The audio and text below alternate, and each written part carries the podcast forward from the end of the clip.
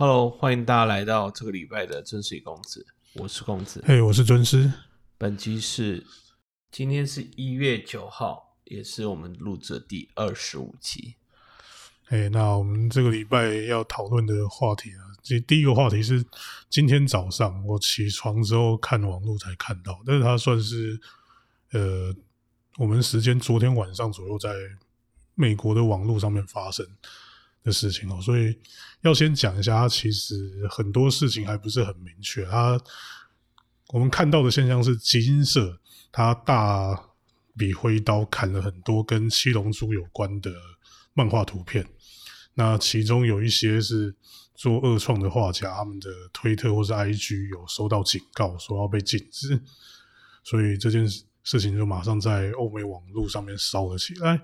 但是因为才刚发生不到一天啊，基金社也没有任何官方发言，所以很多事情我们不是很确定。那我只能先讲一下我看到的资讯，然后整理一下我觉得可能的情况。那首先，这件事情我觉得集英社不是在针对所谓二创图片开刀，因为它大部分被删除的文章是上传直接上传原作图片，就是原作漫画的图片。那因为大家如果是熟悉现在社群网络平台使用方式的人，应该都知道，现在删除这种侵权内容的时候，它的方式是就是由权利持有者把。他们觉得需要被删除的内容素材转交给诶平台商，那平台商再利用 AI 自动侦测的方式去直接辨识。所以说，他在删除这些他们觉得有侵权的内容的时候，如果像这一次的情况，如果你画的图太像原作的话，搞不好就会因为这样误判。啊，因为我不是我没有看过全部被警告的人的图啦，我也不是很敢直接说一定是这样。但有一些人，他们看起来很像是直接就是照描原作的人物上来的。这件事情在日本的同人创作圈里面是很大的禁忌啊。可是欧美虽然说这几年好像有比较在意这件事情，但是他们很普遍的情况就是他们还是会做这种事情。那实际上，我们我看到就是被封锁或是被警告的账号，也几乎都是欧美地区的账号。日本的画家，我印象中只有一个人有公开讲说他收到推特的版权侵权警告。所以这件事情，对吧？基本上就像我刚刚讲的，基金社应该不是在针对二创啊。那会在这种时候做这样事情，是我想。跟一个他们常年一直以来都碰到的问题有关，就是他们在杂志上面连载的漫画，常常会在杂志实际出刊之前就偷跑。诶，偷跑这两个字用在这边，就是台湾人习惯的意义有两个，一个是说杂志实际发售日之前就在通路上面开始卖，那这点我们常在游戏当中看到。那所以一般大家比较熟悉的意思应该是这个，但今天讲是另外一个是。他的档案就直接被外流到网络上，这件事情是基因，嗯，也不是基因社，是日本漫画出版社，特别是有周刊连载的漫有出版社，他们这几年，哦，也不止这几年了，应该十几年了吧？十几年了吧？我记得，哦，我记得有印象中，火影初期就已经有看到类似的东西了。那是二三十，那快二十年了，应该超过二十年。网络时代开始。的时候就已经听过类似的东西，对吧？那其实我印象中，去年还是前年，曾经有抓到一批中国留学生在做这件事，对吗？中国留学生好像不是做，哎，我不确定，但是好像好像他们好像是做漫画，好像是做动画的字幕组。哦哦，都在中在日本录，然后转转。对对对对对，所以。跟这个不太一样，那当然，fans up 这个问题本来就存在嘛，嗯，这是当然是不太一样的问题啊。fans up 比较像是用，就是官方的手段获得的东西再重新的复制这个问题。那现在讲偷跑是偷跑，是根根本性来讲，就是用非官方的管道去获得。后，然后再把该资讯就是传播出去，传播出去。那理论上应该都是大概就是从他们印刷厂那一条，就是那个通路上面流出来的啦。但是这个东西也不是那么好抓。那我觉得啦，吉金社这次就他们执行这个动作最后一根稻草，应该是因为刚好碰上跨年时间。那在周刊出版的流程上，他们跨年后第一期要出的杂志，其实是在年假之前就已经会送到版场去。那所以，其实，在年假的时候，《七龙珠》抄的最新一回就已经完全被泄出来了。那这对吉金社来讲，当然是不可原谅的事情啊。但是这事情也不是一天两天的事情。那吉金社也非常理解这件事情，但是。我的印象中，就是前一阵子电锯人的公司官方公示跟那个责任编辑的推特下面都有人贴啊偷跑图。那这件事情是等于是你在人家门前直接拉屎给人家看，人家是不能不采取动作的。以前其实金色虽然知道有这个问题，但是。因为会，第一个是会牵连到太多人，然后第二个是很麻烦，他们自己也在，可能也是有一点点不太确定该怎么处理。那现在是终于狠下心来来处理这件事情。那其实还有一个因素，是因为日本刚在去年十月的时候实行修改过的版权著作权法。诶，其实这次修法牵连到的东西有点。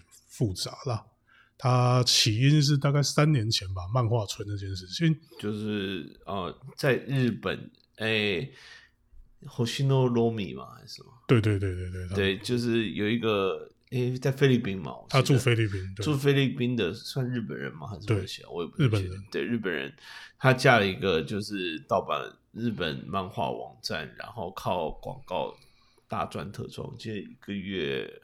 有千万吗？嗯，超过吧。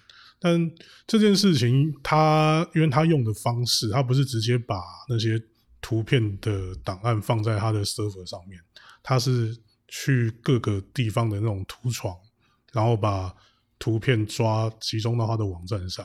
当然，其实很有可能，这其实他是他本人去散，就是。上传之后再这样做，但是他的意思就是说，哦，我这样做代表这个网站是合法的。当当然最后是不是合法了？但是他不可能是合法，对吧？但是他就是用这种方式去钻漏洞，去跟后跟 host 解释，跟他们交代说，哦，我们这样是合法。嗯，最后让日本除了直接针对他提起告诉之外，也促成这一次修法。嗯，其实这次修法过程也蛮一波三折的啦，就一开始还传出。诶，负责修法的日本文化部，他们本来想要把管束的程度拉到你下载这些来源非法的图片都算是犯罪。诶，这样讲可能有点难懂，就是懂网络，就是持有者就有罪了。不是，就你懂网络用法的话，你就知道。比如说，我今天在推特上上传了一张非法的图片，然后你看到的时候，你点进去，其实它就已经下载到你电脑上。嗯。因为它会以暂存档的方式存在你的电脑上面。他当初这立法这样子的时候，就有人质疑，那是不是连这个都是非法的？那个时候是针对 P to P 吧？不是，不是，不是。当初立法就真的是这样，所以这件事情当初修法的时候引发了非常大的争议，最后吵了很久之后才折中，就是互相折中到现在通过，这就是比较没有争议的法律。那这件事情。其实对日，就是因为漫画村这件事情，当初我记得在日本好像就是那种统计流量的排行榜，它好像有进前十吧，所以日本的出版社基本上都很重视，所以因为伤害很大，所以这个法律在去年十月成立了之后，其实基本上也就等于是给他们一个说，就是我在行动的时候，我有一个比较好的背书在后面。那当然，这件事其实因为他这样等于是管到国外，是有点微妙啦。但是问题是，因为你推特是跨国公司嘛，你本来就必须要遵守你所有国家的法律啦。那问题在这件事情引发了，就是因为它主要是封锁到欧美的账号，所以欧美那许多欧美的网络使用者就开始跟集英社抗议。主要其一是因为他们误就是因为封到一些二创画家嘛，他们就误会成集英社要封锁二次创作。那比较尴尬的是，还有一部分人主张说，为什么我不能贴原作图？贴原作图有什么不对？的？你这样就是剥夺我的权利。其实这在欧美以前也是真的蛮理所当然的事情，所以大家也是习以为常了。就当然他们就会主张说这可能是 fair use 啦，但呃，什么是 fair use？你知道欧美以前看到最常碰到的是有人把别人。呃，画的图，然后直接贴到自己的推特上。现在还有了，现在还是很多了，但是以前是非常严重，就是贴到自己推特上，然后当成是自己画的，然后作者本人去抗议都没有办法拿下来的程度。就是当然，你说欧美，欧美是很大的一块土地，就是南美那边大概也是这样子，然后。美国那边也是这样，但我相信就是价值观的不同吧。他们对艺术的这种怎么讲呢？版权的意思是非常薄弱。就除了这种就是明知故犯之外，他们还有很多真的觉得自己这样做是一种很合理的使用范围。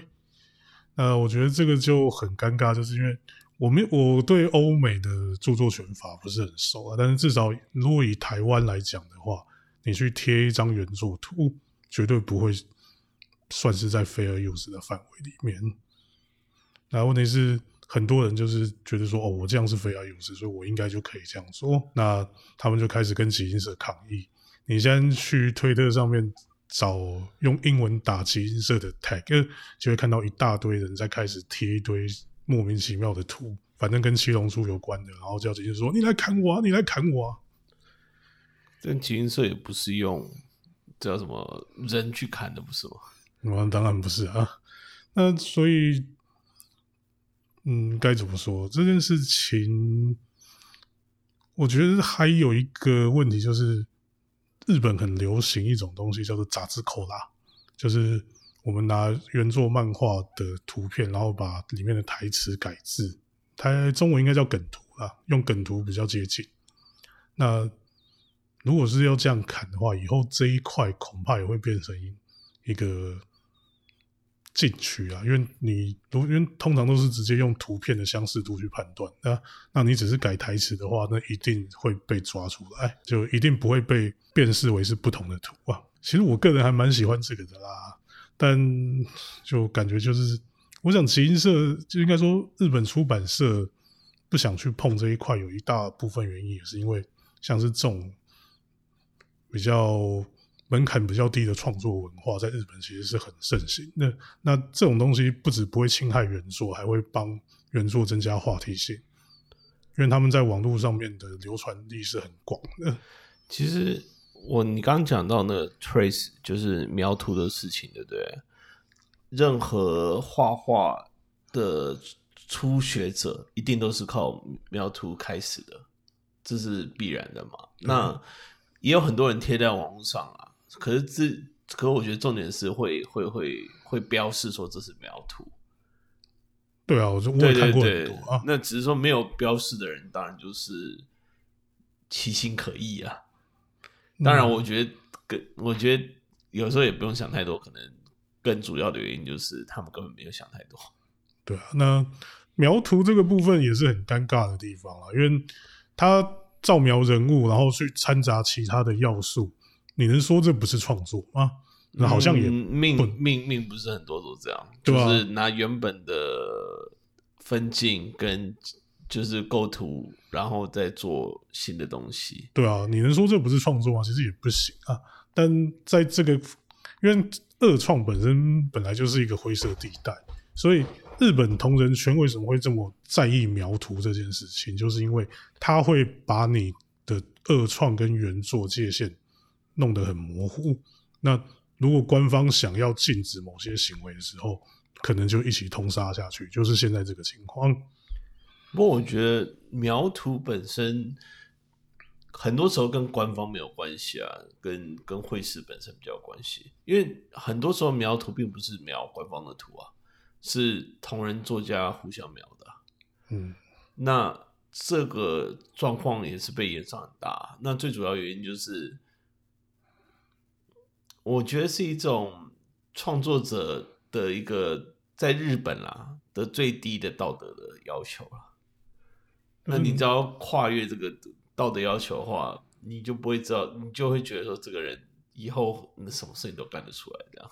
哎，其实我觉得这个是一种延伸，因为你今天可以，你今天可以描其他作家的图，那就代表，那就代表你可能明天就去听描原作了。其实，其实你你这个讲法，老实说，我在描图的这种，嗯，就是他们在讲一种，就是就是。因为描图不是创日本会有那个马东美网站嘛，整理的网站啊，叉叉叉作家描图这样子，然后他描图的记录什么什么的，但他们最主要都是在讲说，就是原作本身的，就是每个构图本身的原创性。你还记得我们不是有认识一个画会是朋友吗？嗯。那他自己也是很对描图这件事情很反感。那他讲的更具体，就是绘师本身的构图是就是非常的原创，然后也花很多时间去做，但描图只需要花几秒就可以把整个都超过去，就等于说这个努力会被完全忽视。就人因为人家也可以做到一件一样的事情，所以我觉得是一种。会师彼此的一个怎么讲道德上的要求，因为他们知道如果不演上这件事情的话，他们的专业将不重要。嘛，这个是越专业的人就越越在意啊。对啊，这个是就是画家跟画家之间。可是通常通常演上的人也都是画家，也不一定。其实还蛮多是那种就是使用者开始。就是使最使就使用者角度来讲，说你今天会描 A，那你明天就会去描 B，那你就代表你一一描图，你的 critical，你的信用度就已经不存在了。没有 credit 啦，critical 是知名的意思。对，你的信用度就已经不存在。了，那所以这件事情就变成说，对日本人来讲，这就是等于是完全一个禁区啦。你要描图可以，但是你如果要发表的时候，你要。公开声明，你这张是描图，你是来练习的，不是你自己的创作。因为这件事情才刚刚发生的，那我们后面可能还要再看有没有其他的发展。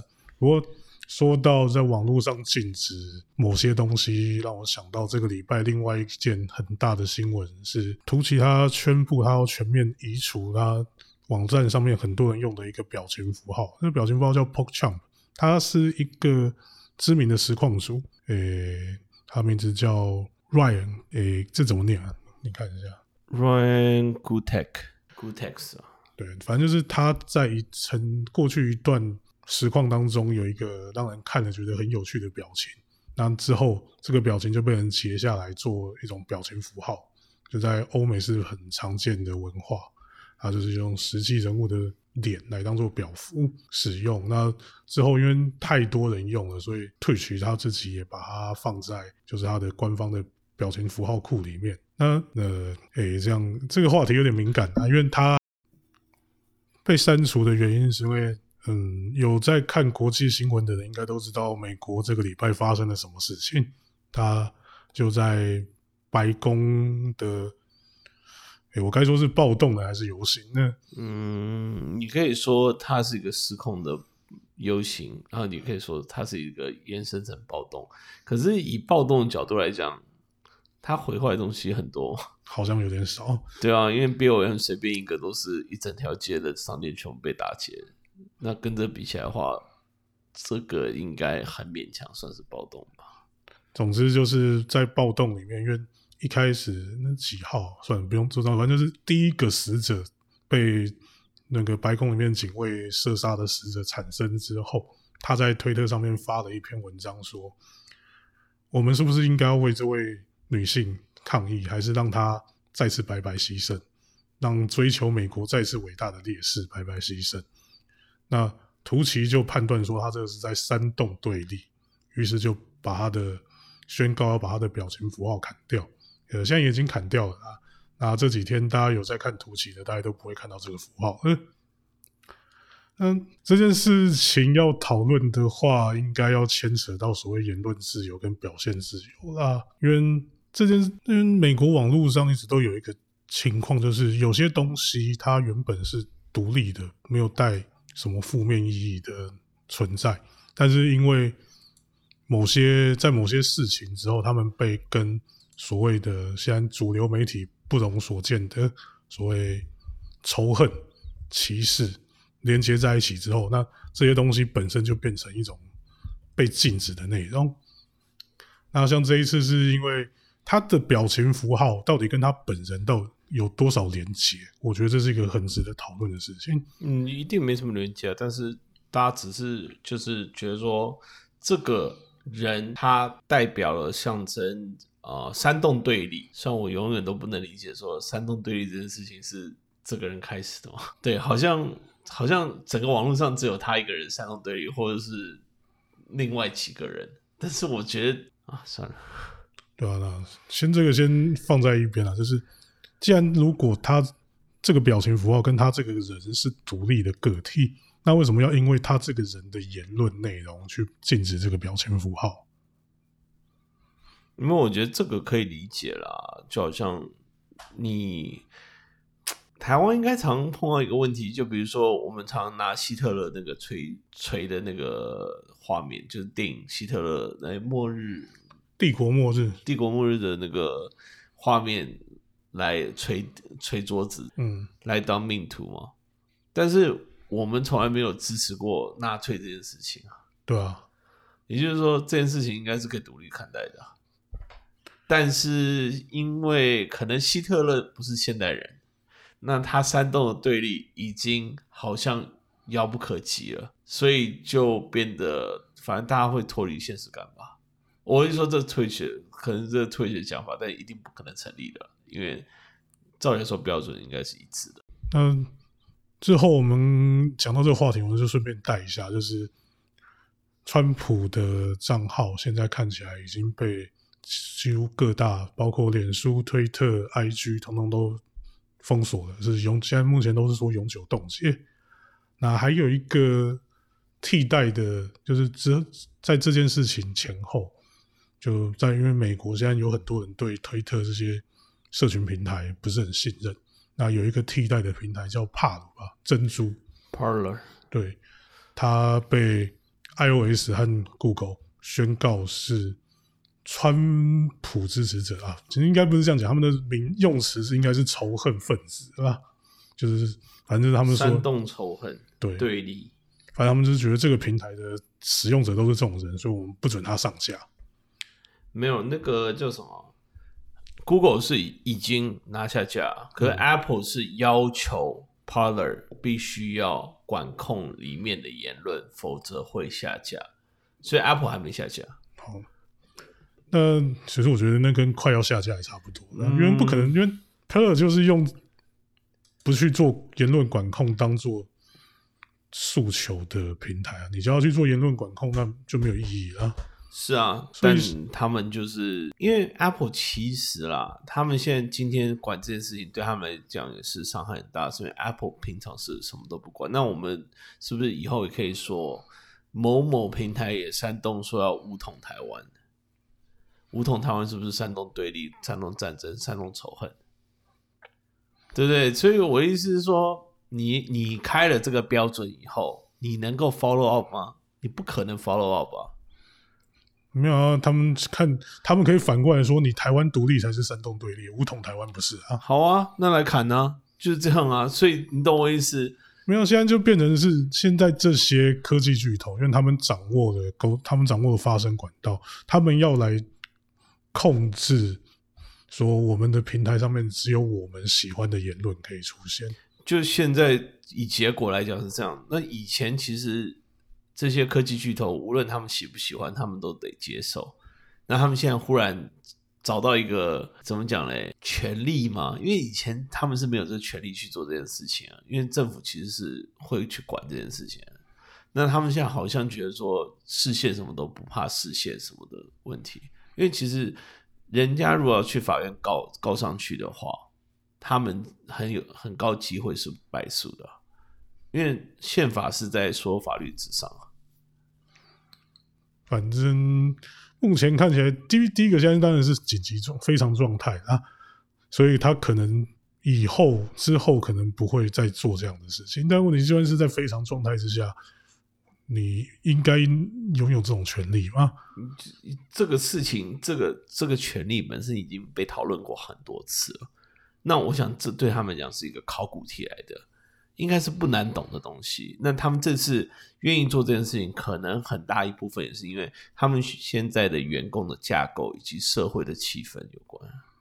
对啊，虽然因为以前说真的，大部分人都是啊，就随便啊，就是你有言论自由，我有言论自由，我们互相尊重。像对啊，以前以前保守派跟自由派，其实进步派其实。分歧点真真的很多啊，可是多不代表说他们不能沟通对话。可是现在看起来就是他们不打算让人对话有一方不打算跟你对话。对对，当然我觉得另外一方也不是很想要对话，这也是真的。但是他们没有做这件事情啊，因为他们当然也没有这个力量去做这件事情。哎，那今天时间差不多了，那最后我想，嗯。今天讲了这么多严肃的话题，我们分享我分享一些比较轻松的。因为，诶，有在玩游戏的应该都知道《Monster Hunter Rise》魔物猎人崛起，它昨天放出第一次试玩版。那我我之前在看电影的时候，我提到我是从 PS Two 初代就开始玩的老辣路，所以我当然也有下载来玩一下。老害，嗯，对，我就老害这样。嗯。诶，稍微讲一下心得啦。就这一次，他真的做了蛮多改变的，特别是配合下载版释出的 PV 里面出的那个超龙。哎，老说这个名称，我这样直接讲出来之后，还是还真的蛮难听的。你是说那个什么奇怪龙吗？不是，我说超龙，还好吧。因为大家就会很直接联想到那个动作啊，就是“超”是一个动词嘛。那台湾中文里面的“超”有什么意义？我们不要讲太明了。哦，我觉得你这是根本就是联想过度，我就完全没想到任何事情。没有啊，你看我们，我们有一个朋友，不用再讲了啦，直接在那边讲。我们有一个朋友，他就是一个受控啊，他看起来就非常的兴奋啊。他他兴奋，废话，你给他。给他给他一个有毛的，他什么都会兴奋，好不好？啊，反正超龙这个系统，因为该怎么说，《魔物猎人》它是一个蛮早基本系统就已经完成的游戏，所以它后面的代数就是很努力要加新的要素，但是通常都会变成一种叫叠王叠床架屋的状态。它新的要素有时候会感觉蛮多余，特别是这个超龙的。根源是四代的时候加入的所谓骑乘系统，它是让你骑在怪上，然后可以把怪骑倒。但是因为它是我们是一个动，就是很连贯的战动作战斗游戏，你加入了这个骑乘系统之后，很多人其实反而是抱怨说它会打坏战斗的节奏。那这个问题一直延续到世界都没有都没有改善他们也有一直做改改，他们一直在做改进，但是。问题根本并没有解决。那这一次的超龙，我觉得他很大胆啊！他是直接以前是我们只是骑上去而已，他这次是直接让你可以控制那只怪的行动，然后他加了一些要素，就是你可以用怪去攻击另外一只怪，然后你也可以直接骑上去之后拉着怪去撞墙，然后就造成伤害。那这一次他就做的比较平衡性比较好了。就就算不管在什么状态之下，他都不太会打坏战斗的节奏。那这点我觉得是还蛮值得称赞的，因为这个问题已经存在了很久。四代是二零一四年，所以他们整六年以上的问题，他们这一次算是有一个比较好的解决了。然后还有一个就是，哈普的 R 一引擎真的很。强应该说是好用，不能说强悍，因为它的画面不是最顶级的，但是它的效能运用看起来非常的好。它连在 Switch 上面，我因为我习惯用掌机的模式在玩，它连在 Switch 掌机上面带出来的画面都非常的好。虽然说背景相对比较单纯，比较物件没有那么多，但是即使是这样子，它的怪还有猎人的该怎么说，那个物那材质看起来都没有输世界太多。那大家也知道，世界是 PS 四。Xbox One 跟 PC，这中间的硬体效能一定是差很多的，但它能做到这样，是我是蛮惊讶。而且这种是 FPS，张数也很稳定啊，所以至少就这个试玩版看起来，我是觉得表现应该是很不错啊。那很期待三月啊，三月底，三月二十六号还有两个多三个。你你就是任天堂十四，然后又碰到又碰到那个 Monster Hunter，然后当然就气死了。你看到什么？情人眼中出西施啊！你你这样讲就很不公平了。你可以自己去看评价，虽然大部分评价也都是很好，对啊。嗯，我觉得你对我的偏见真的很严重。我我相信我这个不是偏见，是长期的观察所得到的的叫什么理性的理性的评论，就是偏见啊。可以啊，嗯，但是但是我觉得你很难辩驳这件事情。你这个就是在打压言论自由，你跟那些科技巨头有什么不一样？如果我现在把你的麦克风的电源关掉，那才叫做打压言论自由。好，可以来关。神经病！我就说我们要打压言言论自由了。啊，好了，今天谢谢大家收听，谢谢大家收听。